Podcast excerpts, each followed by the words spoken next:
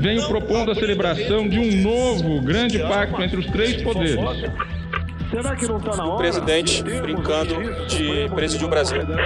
Não nasci para ser presidente. Os Três Poderes, um podcast de Veja.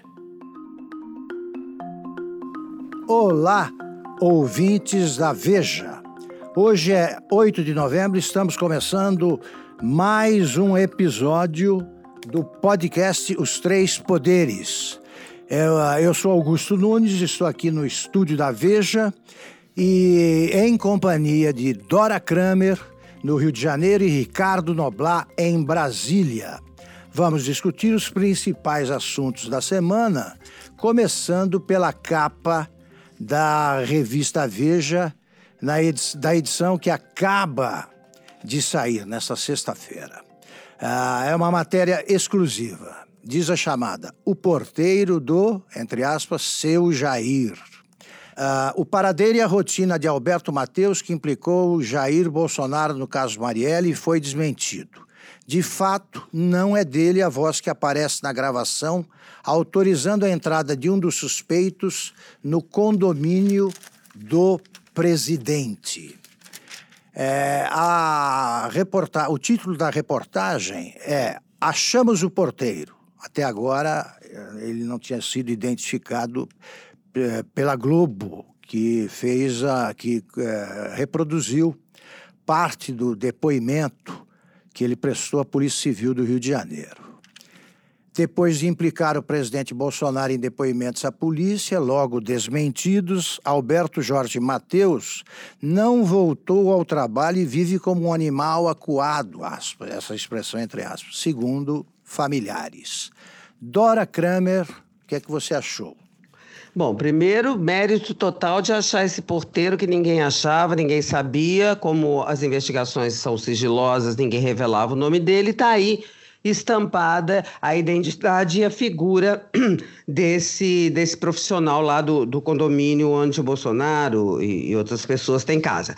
Agora, acho tudo muito esquisito do ponto de vista do esclarecimento do que realmente aconteceu nada feito, as coisas continuam obscuras. E eu acho que ainda mais obscuras porque o porteiro ele realmente não é quem aparece no áudio da portaria, um outro chamado Tiago. Mas ao mesmo tempo, segundo a revista, ele mantém as declarações dele, ou seja, ele mantém o que disse a polícia no depoimento. E o que, que ele disse à polícia foi, segundo mostrou a TV Globo foi que ele é, autorizou a entrada para casa, falou com o seu Jair, etc. E na matéria diz que ele, Mateus, Alberto Mateus, não explica a discrepância. Então fica tudo muito mais esquisito, quer dizer, a matéria ela mostra como essa história é nebulosa e ainda mais. Esse porteiro que foi achado, o Alberto Mateus, e o que deu aquele depoimento, ele mora numa área de milícia que é uh, uh, onde um dos manda-chuvas nessa área de milícia, na zona oeste do Rio, é um dos manda-chuvas é o tal do Rony Lessa. Rony Lessa, acusado de ser o executante do assassinato da Marielle, e na casa de quem o tal do Queiroz, que era o motorista que também está preso, que também é acusado de ser envolvido no, no, no, no crime, se dirigiu e foi encontrar com ele no dia do assassinato. Então é tudo. E se a gente juntar isso, gente, só mais uma coisa ao fato, isso já, já ficou perdido aí no detalhe, que a mulher do Rony Lessa, sabe-se lá por quê, a certa altura manda uma foto para o Rony Lessa do registro da portaria, aquele registro que aponta que o, a, a pessoa que entrou, o tal do Queiroz, iria para a casa do Bolsonaro. Não sei com que intuito ela faz isso. Me pareceu, eu já disse isso, repito, que queria mostrar para ele: olha, temos aqui uma prova. Mas de quê? De que foi para casa do Bolsonaro? Se não foi, como é que o, o porteiro mantém o depoimento dele se não é ele que está no áudio e também não explica o porquê desse depoimento e mora numa área de milícia onde um dos mandantes, um dos comandantes é o tal do Rony Lessa, ou seja, ele também cruza aí com Rony Lessa. tudo muito obscuro. Ah, eu diria assim, mais obscuro ainda do que já estava. Perfeito. Ricardo Noblar. Olha, o, essa questão do porteiro confirmar que fez ou que teria falado com o seu Jair, apesar de ao porteiro ter sido mostrado uma gravação que era de outro porteiro falando com o Rony Lessa, não significa necessariamente, vamos dizer aí, uma, uma brutal contradição desse porteiro que a Veja descobriu. Ele, o, o que é que aconteceu com ele? Ele disse, em depoimento duas vezes à polícia, que no dia em que a Marielle foi morta, e ele, claro, não sabia ainda que ela seria morta, porque isso aconteceu horas depois, ele tinha recebido um pedido de entrada no condomínio de um cidadão chamado Elcio, que dizia que ia para a casa do Jair Bolsonaro. Ele telefona para a casa do seu Jair Bolsonaro, segundo ele, é, o seu Jair atendeu e disse, disse, disse para o cidadão Elcio entrar. Isso é uma coisa. O que foi mostrado depois ao porteiro, a esse porteiro que a Veja localizou, é que há um telefonema gravado onde um outro porteiro do mesmo condomínio teria ligado não para a casa do seu Jair, mas para a casa do Rony Lessa, que é acusado de ter matado a Marielle Franco, e ter dito: olha, tem um cidadão aqui querendo entrar, e o Rony Lessa mandou entrar. Quer dizer, uma história não anula outra. Quer dizer, na hora que se descobrir quem está falando a verdade ou quem está falando a mentira, claro, uma história anulará a outra. Mas o que eu estou dizendo é o seguinte: é, é, o fato desse porteiro exposto a essa gravação dizer, olha, mesmo assim, eu mantenho a história que eu contei, não significa desde já nem que ele está falando a verdade, nem que ele está falando a mentira. Significa apenas o seguinte: olha, isso é uma gravação de uma outra pessoa, mas que eu fiz aquilo que eu anotei no meu livro de ocorrências na portaria, que de fato ele anota, que o seu Elcio iria para a casa do seu Jair, dar o número da casa, etc. Tal. Ele diz que mantém. Isso, claro, continua uma, uma, uma, confusão grande, mas uma coisa não necessariamente elimina a outra. Agora, essa é, é muito suspeito o fato. Suspeito, eu estou dizendo, ali no Rio é difícil você, principalmente em áreas mais pobres da cidade, não estar sujeito a ser área de milícia ou área de tráfico de droga. Isso é uma coisa que se generalizou ali no Rio. É, não é estranho que ele more numa área é, de milicianos, não é estranho. Pode ser um pouco esquisito se dizer, bom, mas ele mora numa área de milicianos que é comandada, pelo menos assim registra a reportagem, pelo senhor Rony Lessa. E aí levanta a seguinte indagação: será que esse porteiro, ao dizer que falou com o seu Jair, ao anotar que o, o, cidadão que queria entrar no condomínio queria ir para casa do seu Jair, será que esse cara não estava fazendo o jogo do Rony Less? justamente para poder o quê? Para poder jogar a, a coisa para cima do seu Jair e o Rony Lessa eventualmente ter um elemento de defesa. Só que naquele momento em que isso aconteceu, o Rony Lessa ainda estava a algumas horas de matar a Marielle precisava ser tudo muito, muito bem planejado até nisso. Bom, eu vou matar Marielle, vou matar Marielle no dia tal, então vou mandar o seu Elcio para lá e ainda vou mandar o porteiro dizer que falou com o seu Jair. Olha, continua uma confusão do mesmo jeito. O mérito é, da revista é ter encontrado o porteiro. Perfeito. A, a Veja, vou, eu concordo inteiramente com vocês. A Veja ah, depois de ter encontrado o Queiroz, o outro, né? Nós já temos dois Queiroz envolvidos aí com a família ah, Bolsonaro de alguma forma. O do, da, da rachadinha lá no gabinete do Flávio Bolsonaro, quando era deputado estadual, e agora esse Queiroz do caso Marielle. Ah, e agora encontra o porteiro do seu é coisa que, repito, eu não sou ombudsman da, da, de TV nenhuma, nem de jornal, mas é por isso que eu disse que a, a Globo editou a pauta, né? São muitas as perguntas e o porteiro não é tão difícil assim de ser localizado. Me disseram que Me disse, a gente da Globo. Disse, não, a gente não quis expor ah, porteiro, revelar o nome dele seria perigoso por causa das milícias. Meu Deus, ah, se tem algum miliciano interessado em identificar esse porteiro, não é difícil, né? É só saber quem é que estava lá, tá? localizar o nome do porteiro que trabalha no condomínio de um outro miliciano, que é esse. Como é que é o nome do, do que morava no, do que mora no condomínio? Rony Less. Isso. Não é tão difícil assim. E eh, você omitir o nome dele não deixa ninguém a salvo de retaliações. Bom, mas o interessante é isso aí que o Noblar ressaltou. Se ele mantém o depoimento, ele mantém também a conversa com o seu Jair. Né? E há um segundo porteiro, que também deveria aparecer no, na primeira reportagem da Globo, quer dizer, são dois. Isso é fundamental. Eu uh, penso nessa hipótese, como diz o Noblar, é, é um negócio de filme, né, de ficção. O sujeito vai matar uh, uma vereadora, sabendo que a repercussão seria grande, então ele prepara com requintes ali o plano, mas é tão refinado esse planejamento que eles pensaram até, olha, se acontecer alguma coisa, tem a citação aí do porteiro, o nome do presidente é citado, então eles já apostavam na vitória do Bolsonaro também. O nome será citado e vai subir o caso para o Supremo.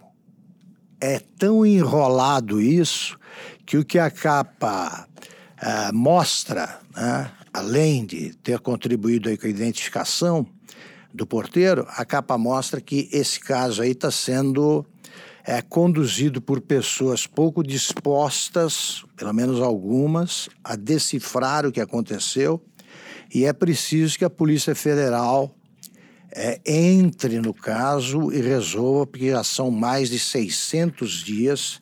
Você tem os matadores né, acusados do assassinato, você já tem dois, e não é possível que o tempo passe assim tanto tempo passe sem que esse caso seja esclarecido. É tudo muito esquisito. O número de erros e de falhas cometidos pela polícia e também pelo Ministério Público do Rio na investigação do caso Marielle é um número estúpido, conhecido. É, é óbvio que essa investigação ela está toda contaminada pela proximidade pela convivência, pela interferência de milicianos e de outras pessoas interessadas em que isso não dê absolutamente nada. Ah. É, é, espantoso que somente esta semana, somente esta semana, o Ministério Público, a Polícia Civil, melhor dizendo, tenha ido à portaria do condomínio para apreender a secretária eletrônica do condomínio. Só agora! O, até o Carlos Bolsonaro foi mais rápido do que a Polícia Civil e foi lá e copiou da secretária o que ele quis copiar ou achou que era necessário. Mas a polícia só agora que, que como é que é isso? Se você tem desde o, desde o início do ano indicações disso, se você tem um depoimento do porteiro, você tinha que pegar essa secretária eletrônica e imediatamente submetê-la a uma perícia Somente essa semana. E mais, Noblar, perícia rápida. Eu não, não, não me espanta a velocidade da perícia, porque a rigor você tem de periciar o dia, as ligações ocorridas no dia do assassinato. Isso basta. Então não é difícil, pô. Não, não, também não entendo porque demoram tanto. Vamos cobrar mais agilidade, pelo menos, né? E o afastamento de policiais do Rio dessas investigações, porque olha aqui, é, a polícia está contaminada demais para investigar esse negócio aí que está infestado de milicianos. Na época da intervenção do Exército lá no governo Temer, no Rio de Janeiro, por uma questão ali da, da, da, da, da exacerbação dos conflitos, dos morros, do tráfico, etc. e tal, nem o Exército confiava uh, em ter a Polícia Civil, ou mesmo é. a Polícia Militar do Rio de Janeiro ao seu lado, porque sabia que vazava tudo. E foi quando as investigações andaram um pouco, né? Andaram, aliás, andaram bastante, andaram bastante. Eu queria Bom, acrescentar agora, nessa, só acrescentar acrescenta. nessa contaminação, é polícia, milícia e políticos. O mundo político também contaminado porque esse pessoal do tráfico, esse pessoal de milícia se uh, imiscuiu aí na, na, na Câmara dos Vereadores, principalmente. Exatamente. Bom, vamos passar ao nosso segundo tema, que é, é a, o resultado do, da, da sessão é, realizada ontem no Tribunal, no Supremo Tribunal Federal, que anulou, que proibiu a prisão, o começo do cumprimento da pena de um condenado em segunda instância. Agora, é só será preso alguém que tenha recusado o último recurso encaminhado ao Supremo. É, mudou o entendimento aí que vigorou desde 2016, se eu não estou enganado.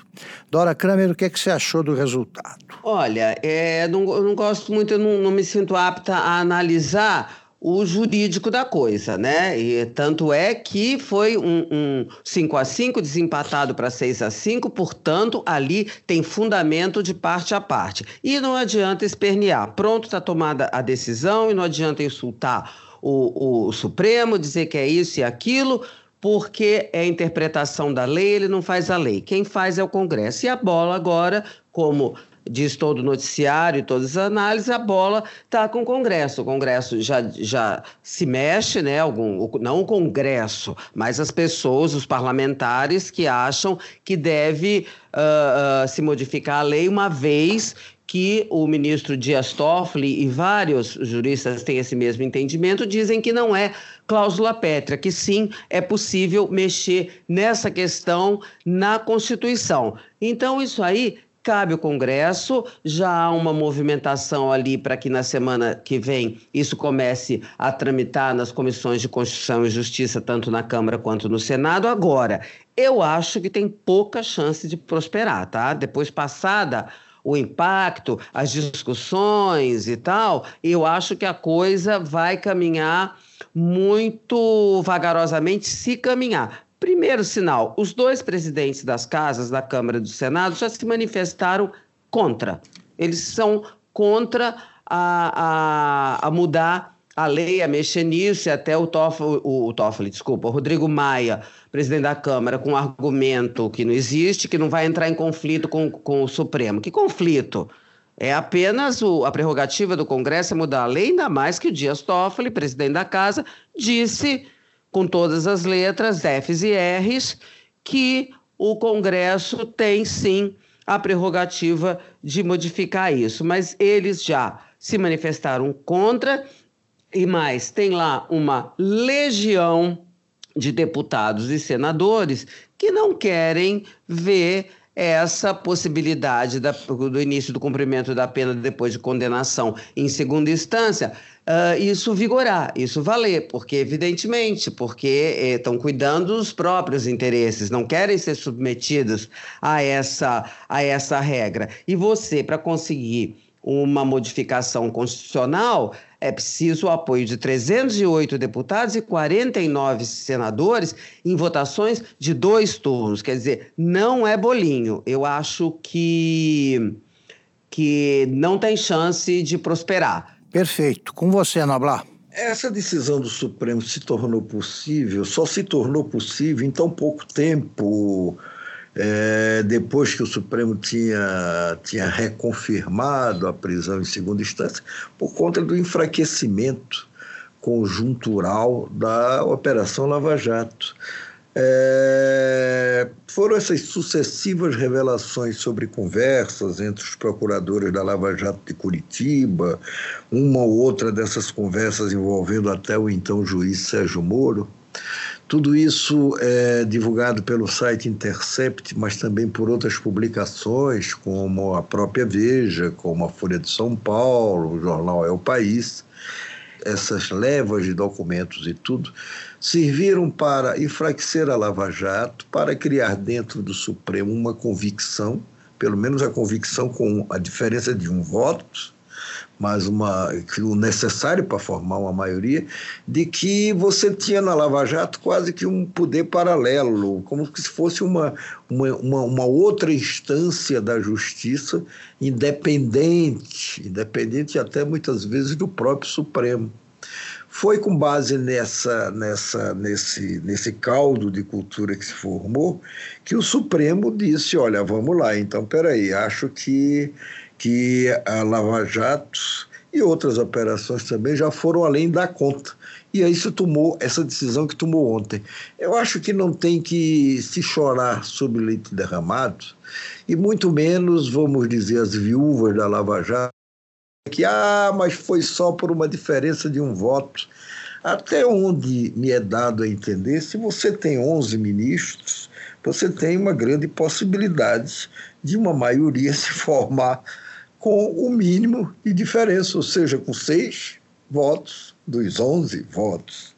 A, a, segunda instância, a prisão em segunda instância, quando ela foi adotada pelo Supremo e depois confirmada, reconfirmada pelo Supremo, ela também foi por uma diferença pequena dessa de seis votos a cinco. Se vale seis votos a cinco para permitir a prisão em segunda instância, vale também para derrubar a prisão. Perfeito. Ah, vou, agora eu vou falar como um ah, estudante de direito que não se formou, né? Então não tem autoridade nenhuma, mas eu vou dar minha, as minhas impressões aqui. É, como lembrou a Dora, se cinco ah, discordam, é, você tem argumentos, e cinco concordam, você tem argumentos é, com alguma solidez aí apresentados pelos dois lados. É, mostra que a Constituição pode sim ser interpretada de outra maneira. Como foi? Tá, o Gil, dou dois exemplos. O Gilmar, uh, modelo 2016, defendeu com muita convicção o contrário do que ele defendeu ontem, com igual convicção.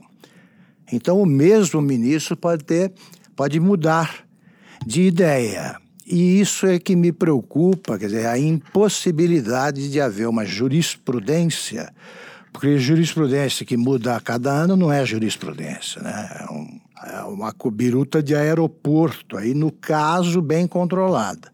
Entra no lugar do Marco Aurélio um ministro que pensa o contrário, indicado pelo presidente Bolsonaro, e pronto, lá vem uma discussão que leva ao ponto central que não é discutir. Aliás, só um parêntese. Eu tinha dificuldade para entender o que dizia a Dilma. Eu estou com dificuldade para entender o que diz o Toffoli. Eu demorei mesmo, não é ironia, não. Eu demorei para entender o que, que ele está dizendo. Mas deu, se eu não me enganei, se eu, não, se eu tô, consegui entender alguma coisa, ele está devolvendo a bola para o Congresso embora tenha restabelecido aí o entendimento anterior, que vigorou até 2016. Não se pode prender. O que é que me incomoda?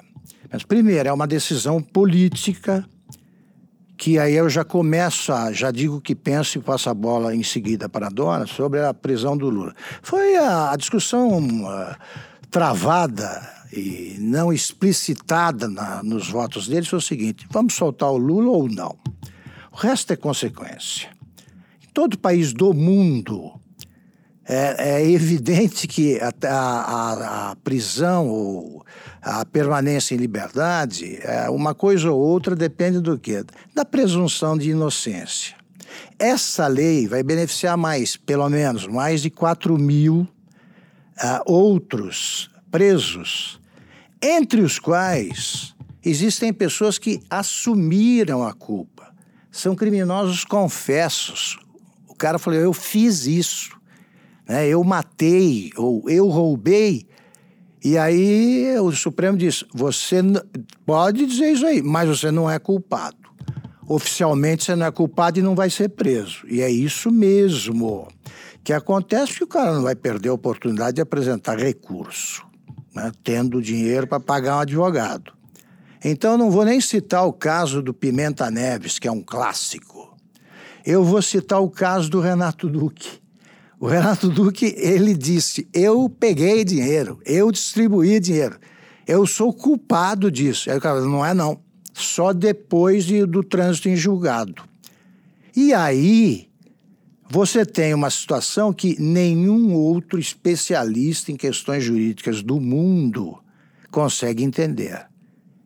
Porque as coisas se contradizem. A presunção de inocência termina no momento em que alguém assume a culpa, é evidente. Agora, não, como nós somos um país cartorial, só pode depois do carimbo lá do Supremo, que se queixa do excesso de trabalho e agora fica assumindo muito mais trabalho. No, no julgamento ontem, também ficou esclarecido o seguinte: existe, continuará existindo o Instituto da Prisão Preventiva.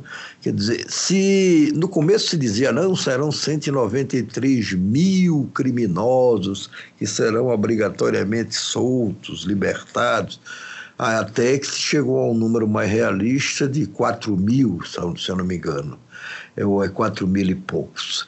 É, qualquer um desses 4 mil e poucos que estão com um pé, pelo menos um pé na rua, qualquer um deles que possa implicar em, em ameaça à sociedade, risco de destruição de provas, é, ameaça à ordem pública, enfim, esses critérios que são estabelecidos para uma prisão preventiva, qualquer um desses poderá continuar preso Depende só de um despacho de um juiz. O fato de o sujeito ter dito, olha, eu, como o Renato, como o Duque, olha, eu roubei, etc e tal, e poder ir para casa, olha, o delator que também delata e conta e assume as suas coisas, os seus pecados, e ainda fala dos pecados dos outros, também ele eventualmente é libertado. Às vezes vai para casa com tornozeleira eletrônica, na maioria das vezes. É, por aí eu não vejo grandes problemas nisso. É, mas isso, viu, Noblar, só, isso não vai acontecer mais, porque ninguém vai confessar nada, né? A delação premiada foi para o espaço. Não sei se se pode dizer isso, porque sempre que uma pessoa está num sufoco de saber que vai ser preso ou está presa e que pode pegar uma cana pesada, é, por que não delatar? Delatar pode ser, de repente, uma vantagem. Eu acho que a vantagem da delação, ela, de alguma maneira, continuará. Eu queria ver o Palocci lá sem, sem nenhuma perspectiva de, de ter a sua delação aceita. Ele estaria desesperado nessa altura, então ele delatou, contou lá tudo que ele diz que sabe e que pode provar. Eu não sei se necessariamente isso enfraquecerá o Instituto da Delação, não. Perfeito. Bom, nós tínhamos também um terceiro tema, acho que não vai dar tempo temos de, de debatê-lo, porque nós temos mais cinco minutos, só que é, seria o pacote de medidas apresentada pelo ministro Paulo Guedes. Como nós vamos retomar esse assunto semana que vem, mas eu gostaria de ouvir nessas considerações finais a ligeira apreciação da Dora e do Noblar. Eu já adianto que eu achei que várias medidas serão recusadas, mas elas entraram no, no, no, no tal pacote aí por isso, para isso mesmo, né, para barganhas legítimas no caso, mas no conjunto eu gostei. Eu acho que a, a, são medidas que tornam o Brasil menos é, prisioneiro da burocracia e, e mais moderno. Dora. Olha, eu também achei ambicioso, necessário, abrangente, enfim, reorganiza a distribuição de recursos públicos, imprime mais flexibilidade ao orçamento, restringe gastos em momentos de aperto fiscal, enfim, tudo que diz respeito ao Brasil real. Só que não existe só esse Brasil no comando do governo, existe o Brasil do circo. E é esse governo Brasil do circo, os obstáculos criados por esse Brasil do circo, que a tramitação desse pacote vai precisar uh, ultrapassar. Porque, além do circo, como você disse aí, o, o, Augusto, tem dificuldades, porque ele conflita com interesses e hábitos arraigados, né? E isso, para você superar isso, para você romper isso, isso é preciso habilidade sensa e sensatez na relação no Congresso, que são atributos que uh, estão presentes aí, a gente vê na equipe econômica, o, o, principalmente o ministro Paulo Guedes, mas não estão presentes na condução uh, política do presidente da República e sua e seu entourage mais próximo. Perfeito. Noblar. Desde janeiro nós temos, o país tem dois governos, um governo racional, que é um governo comandado pelo Paulo Guedes, mas do qual faz, fazem parte outros ministros também, como da infraestrutura, o ministro de Minas e Energia, o da saúde, enfim. E temos um outro governo, que eu chamo de governo dos insensatos, para ser generoso, governo dos insensatos. Esse comandado pelo presidente da República e um bando de ensandecidos que tem ali, tipo o ministro do Meio Ambiente, o da Educação, o das Relações Exteriores o, o laranjal ali do ministro do Turismo e sai por aí. É, muita gente deu importância ao fato do presidente Jair Bolsonaro ter ido, junto com Paulo Guedes, entregar esse pacotaço do Guedes ao Congresso Nacional. Nada, nada.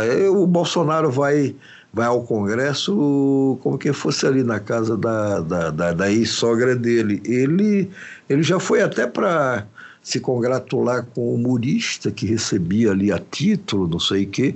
Então, isso não. Ele fez isso no caso da Previdência Social e depois não mais se meteu nem se envolveu com a aprovação da, da, da reforma da Previdência.